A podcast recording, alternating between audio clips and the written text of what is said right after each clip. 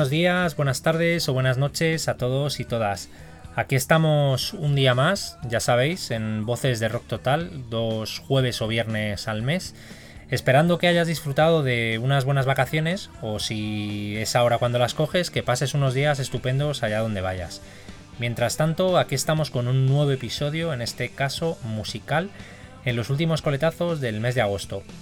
Esperando que disfrutes y desconectes durante un ratito con nosotros, te invito a ponerte cómodo, coger algo fresquito y prepararte únicamente para disfrutar. Comenzamos.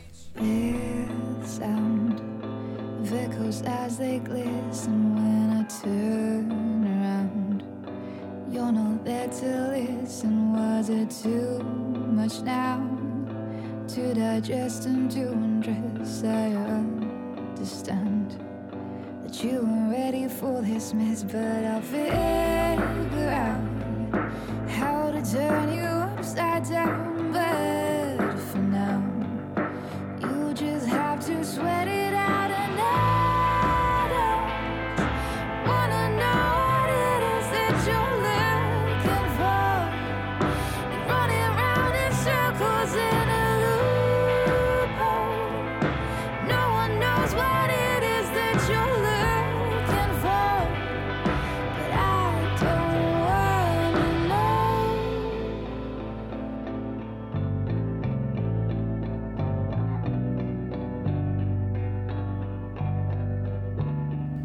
Para el nuevo episodio de Voces de Rock Total cuento con la joven artista de gran talento Nadia Sheikh. A medio camino entre Castellón y Londres, aunque afincada en la capital inglesa, eh, Nadia se ha ido abriendo camino con mucho trabajo y dedicación, algo que le ha llevado a hacerse hueco en la escena indie alternativa y eso cantando en inglés, ofreciendo un gusto innato en unas canciones con las que creo que ha crecido como persona pero también como artista. Tiempo atrás disfrutamos de su single Fire Away para ahora lanzar nueva canción, I Don't Wanna Know, un emocionante tema en el que bucea en sí misma y que compuso en tiempos de cuarentena. Se trata del primer anticipo de un nuevo EP que llegará este año, en un otoño en el que por fin regresará a los conciertos con actuaciones que le llevarán a tocar por diversas ciudades inglesas. Justo antes de la pandemia pude disfrutar de su directo abriendo para Stereophonics en Madrid y aprovechando que tiene nuevas canciones, hablo con ella en este nuevo episodio. Vamos a ello.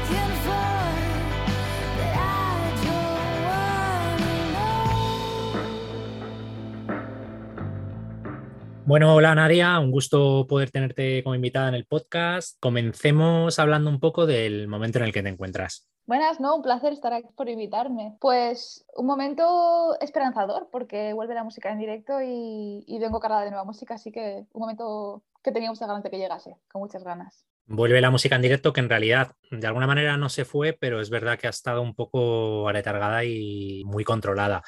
¿Cómo has visto la música en directo en sí? Ya, mm, ya no solo como artista, sino como, como espectadora, como oyente. Pues ha sido, la verdad es que un, un tiempo bastante difícil, tanto como Ujú. artista, sobre todo como artista, pero también Sí. como, como espectadora, porque consumo muchísima música en directo.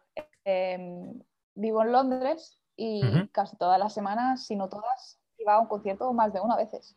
Y la verdad es que de repente que te corten el, eh, la música en directo es, es un poco un shock, pero, pero la verdad es que yo he tenido suerte de poder tocar, aunque un poco extraños, porque eran conciertos con distanciamiento social, en Sí. acústicos, sin Ujú. banda. He- He tenido la suerte de aún así poder haber tocado en varias ocasiones. Toqué el año pasado y Sí. este agosto he hecho tres conciertos acústicos por, por España Y bueno, aún así estuve ocho meses sin tocar del tirón, que para mí, pues desde que empecé a tocar nunca me había pasado y la verdad es que bastante shock. Hombre, es un cambio radical. Ya mm, me pasa lo mismo que a ti, pero desde la, desde la otra parte, porque al final igual iba como a cinco conciertos al mes y creo que cinco o seis conciertos es lo que llevo en, en algo más de un año. O sea, que es verdad que lo que dices, que, que es como un shock para todos, ¿no? Tanto para artista como para el espectador. Sí, es, es como del todo a nada. De hecho, Eso mi es. banda y yo estuvimos teloneando a Stereophonics eh, a principios de 2020 y el día que en España se anunció el estado de alarma, nosotros Ujú. estábamos tocando el día de antes en el Manchester Arena y el mismo día del, del estado de alarma y el domingo en el Cardiff Arena, todo entradas agotadas. O sea que fuimos de hacer la gira más grande que hemos hecho en la vida Sí, a de repente nada. O sea, yo no toco con mi grupo desde, desde marzo de 2020. Fuimos de estar tocando 19 conciertos en tres semanas a no tocar un año y medio. lanzas un nuevo single, I Don't Wanna Know. ¿Qué nos cuentas en él? Sí, la verdad es que tenía, sale, sale este jueves, eh, día 26. Lo grabamos el año pasado en Londres y es una canción bastante personal para mí. De hecho, es el comienzo de mi trabajo más personal hasta el momento. Eh, y la canción habla sobre, es es una conversación interna, la conversación interna que no quieres tener contigo mismo. Eh, se me da muy bien a mí personalmente, eh, pues ignorar lo que me está sucediendo o, intentar pues mantenerme tan ocupada que no tengo tiempo de centrarme en procesar pues mis sentimientos o, o mis pensamientos. Y bueno, la escribí durante el principio de, de la cuarentena, en un momento en el que ya no solo a nivel mundial estaban pasando muchas cosas, sino a mí a nivel personal también. Y llegó un punto en que llevaba un cúmulo de cosas brutal y de repente no había nada. Y me vi forzada a tomarme ese tiempo para procesar y analizar lo que, lo que me estaba pasando. Y esa canción pues es, habla sobre ese proceso, la conversación que realmente no quieres tener contigo mismo. Ajá. Dices que lo grabaste en, la cuarentena. Si salieron muchos temas en tu cabeza o ideas eh, a lo largo del, del pasado año. Sí, la verdad, sobre todo la, la primera cuarentena, eh, para mí fue uno de los periodos más prolíficos eh, que tenido nunca. Eh, o sea, en, en, un periodo de tiempo tan corto nunca había escrito Sí. tantísimas canciones. Me salían una canción a la semana, iba a saco paco. Pero creo que también fue porque soy artista independiente. Entonces no tengo ni management, ni tengo discográfica, ni tengo... Tienes que hacer tantísimas cosas aparte de tocar y escribir Ya. canciones que no tienes muchas veces el tiempo que te gustaría para simplemente sentarte y escribir. Y claro, como no se podía salir, no se podía hacer nada, pues tuve ese tiempo y claro, todo lo que aprendí en la gira, los sentimientos y las emociones que yo estaba procesando eh, a nivel personal también, todo eso pues como que fluyó a la página y sobre todo la primera cuarentena fue muy, muy, muy, muy, muy prolífica.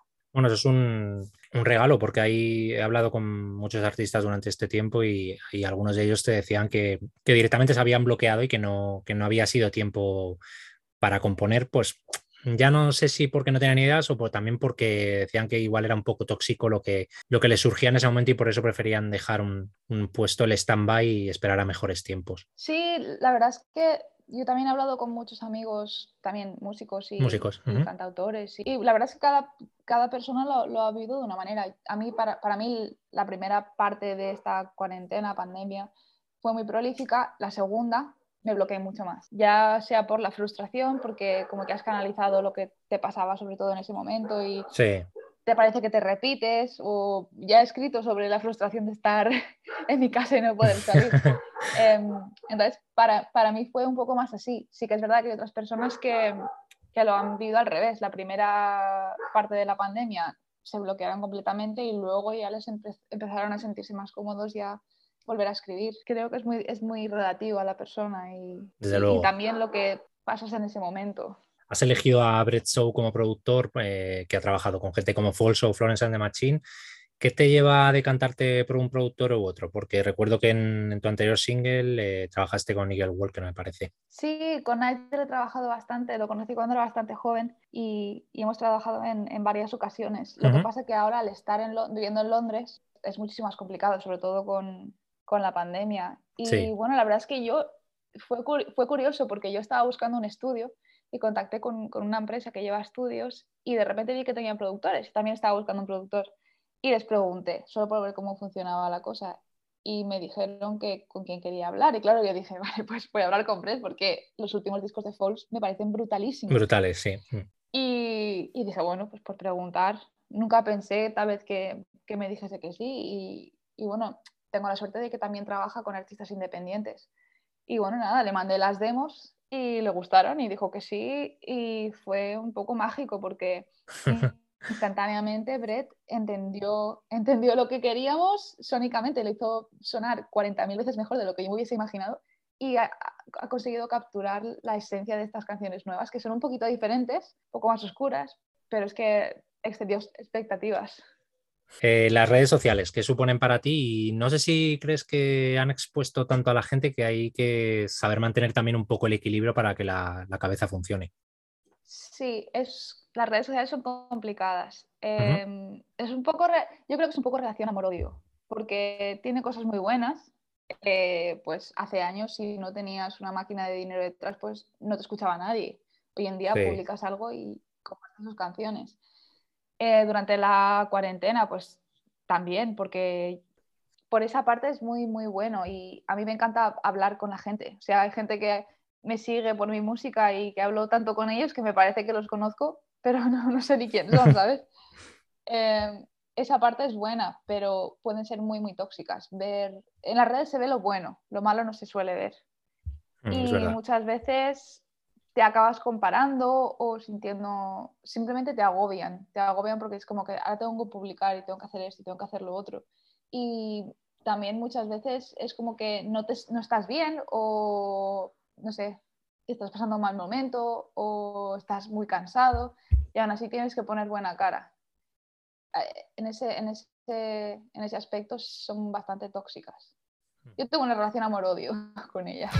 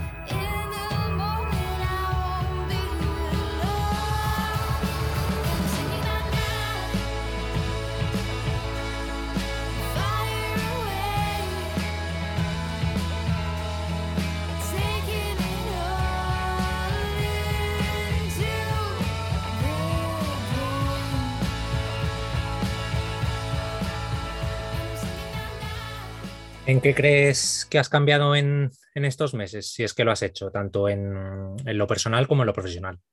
Yo creo que he cambiado, a ver, cambiado, eh, aprendido, evolucionado aprendido. Uh -huh. musicalmente un montón Sí, porque he tenido el tiempo de, de recoger todo lo que he aprendido y lo que estaba, se estaba cocinando en mi cerebro musicalmente y poder dedicarle el tiempo de hacerlo sin prisa y realmente dedicar, dedicarle mucho tiempo y, mucho cariño a, a, lo que estaba haciendo. Y, eh, el primer single es, o sea, va a venir un EP que saldrá también este año y es de lo que más orgullosa estoy que, que, he creado nunca.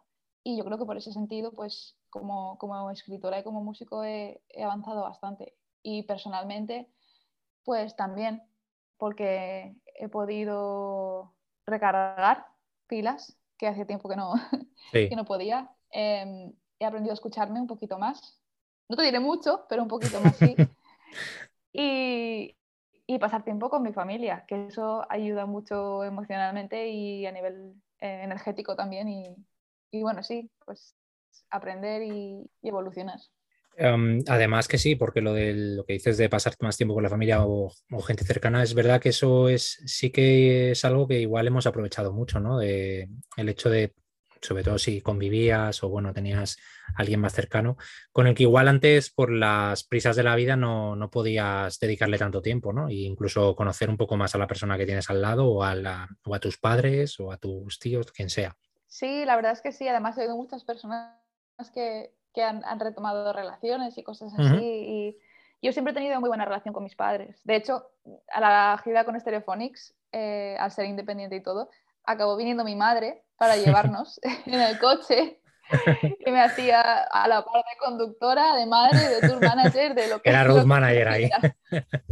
Sí, un poco de todo. Y siempre, siempre hemos tenido muy buena relación y no tengo hermanos tampoco pero al vivir en Londres pues estamos siempre separados, unos por aquí y otros por allá. Y la verdad es que nos ha ido muy bien a todos el poder pasar tiempo de verdad eh, los unos con los otros. Y además haber pasado un tiempo tan difícil juntos, porque se ha hecho muchísimo más llevadero y muchísimo más ameno también. ¿Por qué vivir en Londres y no en España? Pues por la música, no sé. Em, la verdad es que me fui con 18 años y fui o sea, estudié allí, hice la carrera allí, estudié música em, y ahí encontré un curso que, que, pues que por aquí no, no, no había oferta de, de, lo que yo hice. Y además es como que siempre me atrajo mucho la ciudad. Soy medio británica, entonces tengo, tengo, nacional, tengo nacionalidad británica, mi padre es británico y siempre he vivido con un pie aquí y un pie allí.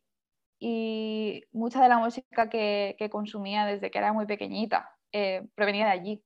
Entonces, para mí siempre fue como una meta, es como, tengo que ir allí y, conseguiré hacerme un huequillo en el mundo de la música y, y, sobre todo el tipo de música que yo hago. Aquí también hay mucho indie, la verdad, en, en España, incluso en Castellón. En Castellón hay una barbaridad de grupos súper buenos de, de indie y de rock, pero siempre me llamó la atención, siempre quise ir allí y la verdad es que hay muchísima música también.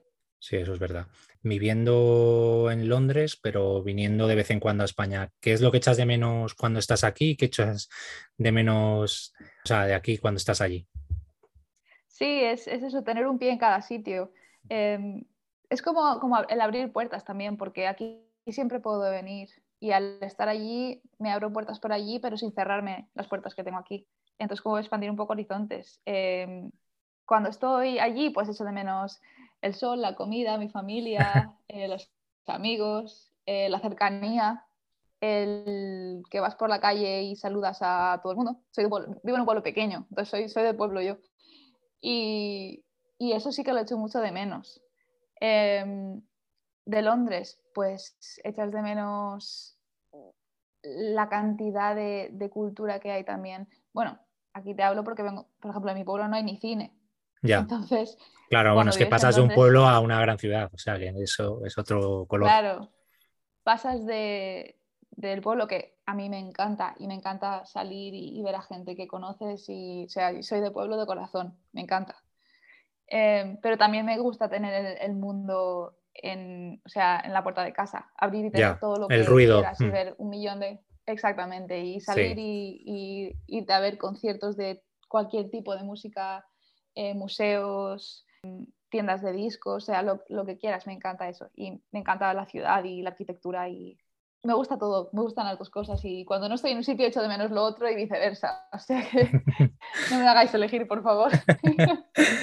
¿El Brexit en qué crees que va a influir cuando se reanuden las giras internacionales? Porque al final ha habido Brexit, pero ha habido pandemia, entonces quieras que no, ha quedado todo un poco, en, un poco parado, pero realmente cuando, cuando los grupos quieran girar a nivel europeo, eh, ¿en qué crees que se les va a condicionar? Nos han hecho un empastre, la verdad. De verdad. Me, acuerdo que Bruce, me acuerdo que Bruce Dickinson de Iron Maiden fue de los que eran pro Brexit y ahora es como que se está quejando por todas las historias que tienen que hacer a la hora de salir de, Inglaterra. Es que se, hizo se hicieron muchas cosas sin pensar. Y hay muchas cosas que no se han tenido en cuenta. Y lo que tampoco está bien es que para unos sectores y unas cosas sí, para otros no. Ya. Y, y el sector de la música en Inglaterra se ha, sobre todo con lo que viene a ser el Brexit y la pandemia y todo eso, se ha como puesto en segundo plano, cuando realmente genera más de 5 billones de libras al año. O sea, que trae muchísimo. Es una de las. sí, es una fuente de ingresos, pero que se ha quedado un poco olvidado, como también ha pasado un poco aquí, digamos. Sí, sí, no, en, todas partes, en todas partes. Y, y, lo que ha pasado es que, pues, por ejemplo, con el Brexit, además de que ya había pandemia, pues no llegaron a un acuerdo factible entre la Unión Europea y, el Reino Unido para poder beneficiar y, ayudar a, los grupos, sobre todo a la gente emergente. Sí. Porque si tú tienes una gira brutal, que tienes generas un montón de dinero, le puedes meter dos libras más o, euros a la entrada y así pagarle un visado a todas las personas que van en tu en tu, equipo, sí. tanto equipo técnico como genial. Pero gente como yo no tenemos esos recursos. O sea, salimos para que la gente nos vea, si acabamos palmando dinero siempre. Ya. Entonces, la gira que hice con Stereophonics, si la hiciéramos ahora, sería totalmente inviable. Porque yo no tengo los medios para, para poder cubrir esos gastos. No tengo tampoco una discográfica que diga, bueno, yo te los cubro, y sí, por lo menos promoción. No lo tenemos. Entonces, están matando a, a, la pequeña empresa, si quieres llamarla así. Sí, puedes llamarla así. Mm y, está, o sea, nos lo han puesto muy complicado de momento. Ahora sí que han llegado a un acuerdo con, algunos países. España no está entre ellos, por desgracia, pero que eso se arregle. a ver, a ver. Pero sí que lo han hecho complicado. ¿Qué nos puedes adelantar de 9P? Y además veo que te has aficionado al single, que es verdad que es una época muy de single, o sea, llevamos años ya donde más que discos se escuchan canciones. ¿Qué te lleva un poco a ello? ¿Ese tipo de pensamiento? ¿O te gusta tirar de singles más que de un disco completo de 11 canciones, por ejemplo? Pues me tiro, de... O sea, yo tengo unas ganas de hacer un, LP que me muero. lo que pasa que es, volviendo a lo que comentábamos, al ser independiente no tengo los medios. Es más complicado, claro. Para mm. Financiar un disco es muchísimo más caro que ir haciendo poquito a poquito. Sí. Em, también creo que estoy en un punto en el que estoy creciendo, estoy poquito a poquito pues, ganando más seguidores, dándome a conocer y llegar a hacer una inversión tan grande que para mí es un esfuerzo enorme. Eh, cuando todavía no tengo una base de fans tan sólida que sé que me va a salir rentable el poder sacar un, disco em, completo, un completo, o sea, un álbum, un álbum eh, es un poco complicado. Entonces, de momento, me sale más, eh, es más, muchísimo más sencillo y más fácil y más rentable pues poder ir sacando canciones poquito a poquito y luego pues sacar EPs que son una combinación de unas cuantas canciones. Sí, también. Em, este EP es lo más personal que he hecho hasta ahora. Es un sonido un poco diferente, más cultivado, es como una evolución. Y la verdad es que yo estoy muy, muy contenta con el resultado y tengo ganas de que la gente ya lo pueda escuchar y, y pueda tenerlo. Y, y, la verdad es que... Emocionada. Que, que tengo muchísimas ganas. Sí, sí, un poco nerviosa incluso de que la gente lo escuche porque lleva mucho trabajo y estás mucho, le dedicas mucho tiempo y claro, cuando luego dices, vale, es que ya sale, ya no puedes hacer nada más, es como... Ah". Ya no hay, ya no hay, ya no hay marcha atrás, sí. Me siento como cuando te vas de vacaciones y sales de casa con la maleta y te da la sensación de que te dejas algo. Esa es la sensación.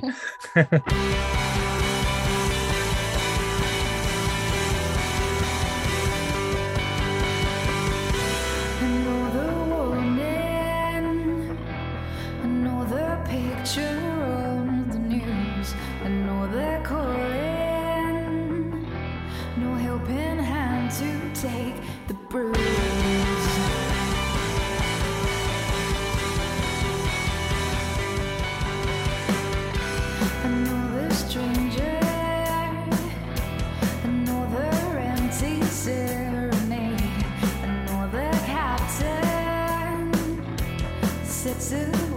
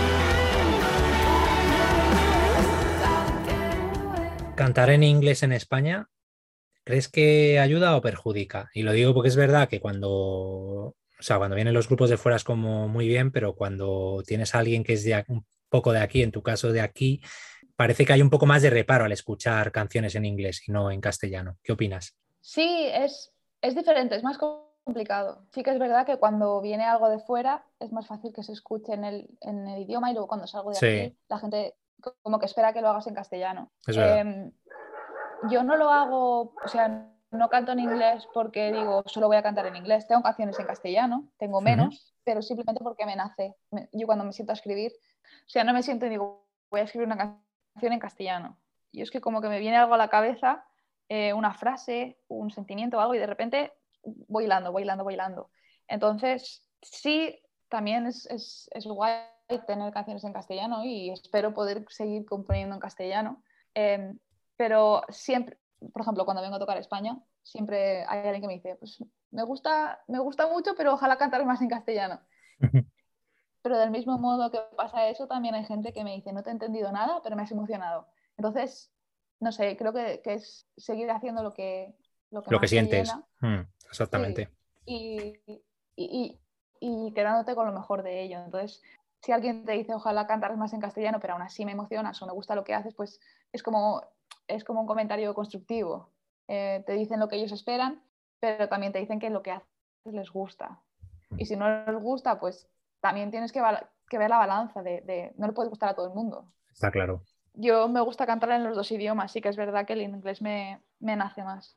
¿Qué influencias musicales tienes o especialmente qué artistas femeninas te gustan como compositora, cantante? Pues la verdad es que escucho mucho de todo. Me gusta mucho descubrir música nueva, sobre todo de la escena emergente y, todo eso. Entonces, soy muy clasicota también. Yo crecí escuchando a los Beatles. Em, o sea, los Beatles, Oasis me abrieron el cerebro musical. Em, empecé a tocar la guitarra por Abril Lavigne. O sea, un pupurri así. Stereophonics son referente desde que yo era jovencita. O sea, que tocar con ellos fue como un sueño que a veces todavía no me lo creo. Y bueno, escucho mucha, mucha música nueva también. Me gusta la música de guitarra, Nothing But Thieves, Wolf Alice, Fontaines, DC. Qué guay. Eh, me gusta también Sam Fender. Y hay muchísimos artistas emergentes que, pues, tipo que tienen pues, unos cuantos cientos de miles de escuchas en Spotify, a lo mejor 10.000 seguidores en Instagram, que no son, no son muy famosos, pero tienen música brutal. Y, pero bueno, te, igual que te digo esto, te digo que me, me encanta ABBA y me gusta Queen. Y o sea, aunque mi corazón yace en la música de guitarra, me gusta el pop, básicamente. O sea, que lo que me des me gusta. ¿Qué aficiones tienes fuera más allá de la música, si es que tienes tiempo para poder dedicarte a cositas que no sea estar con la guitarra y un papel? Pues tiempo, la verdad es que tengo poco. Em, entre que si hacerte tu propio manager, que si buscarte las giras, que también en Reino Unido la que tenemos también la es autopromovida.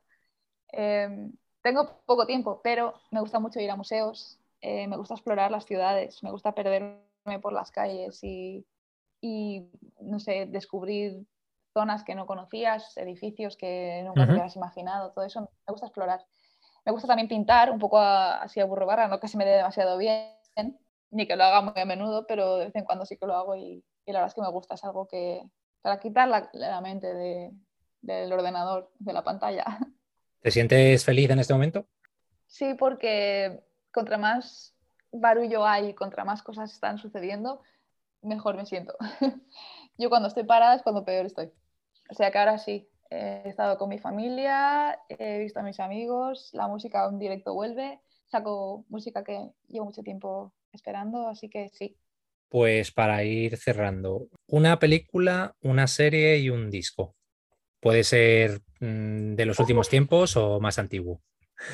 Película, serie y disco. Qué difícil. Vale, película Amelie. Amelie, vale, un Em, clásico. Sí, no sé, me- tiene algo, tiene algo. La vería un millón de veces y no me aburriría. Es como, es como estar dentro de otro cerebro. Es, sí, es muy curiosa, incluso la banda sonora es, no sé, me encanta. La verdad es que es una película que me encanta.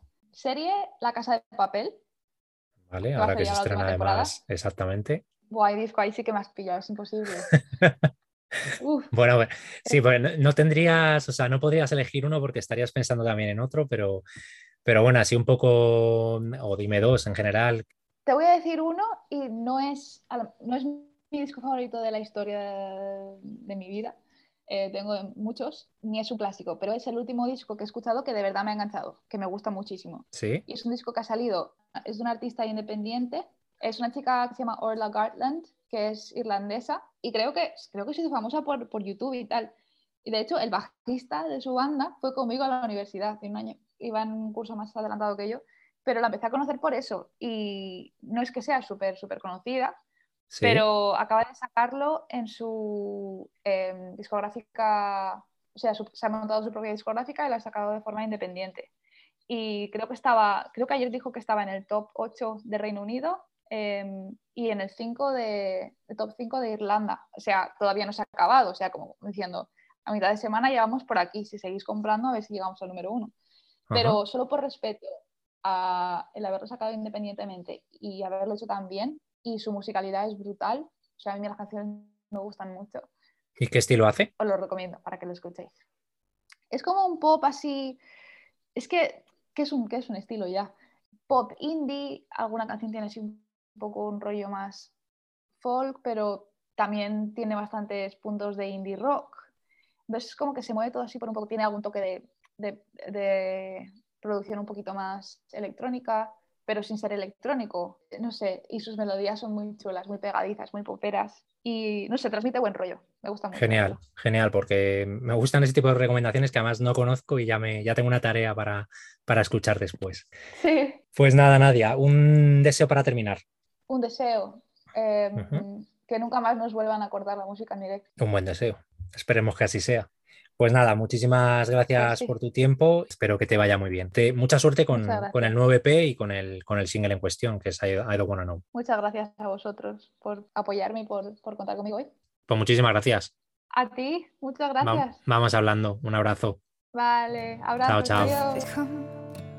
adiós.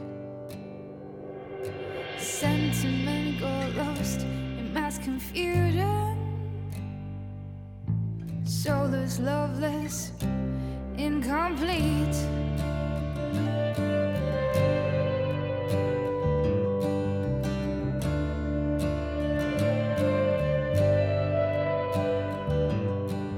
Pues aquí termina la nueva entrega de Voces de Rock Total, en la que he intentado dar a conocer un poco más a fondo a la artista Nadia Sheikh, una joven que, como habréis podido escuchar, tiene mucho talento y una gran proyección internacional por delante. Como siempre, un servidor, Miguel Rivera, a la voz y edición de un episodio que puedes escuchar junto al resto de programas en Spotify, Vox y Podimo. leernos diariamente en rocktotal.com y seguirnos en redes sociales, tanto en Twitter como en Facebook e Instagram, como arroba rocktotalweb. Espero que hayáis disfrutado, que tengáis una buena vuelta de vacaciones si es que volvéis y a los que os vais en septiembre que disfrutéis y descanséis mucho. Nos escuchamos de nuevo en unas semanas. Un saludo.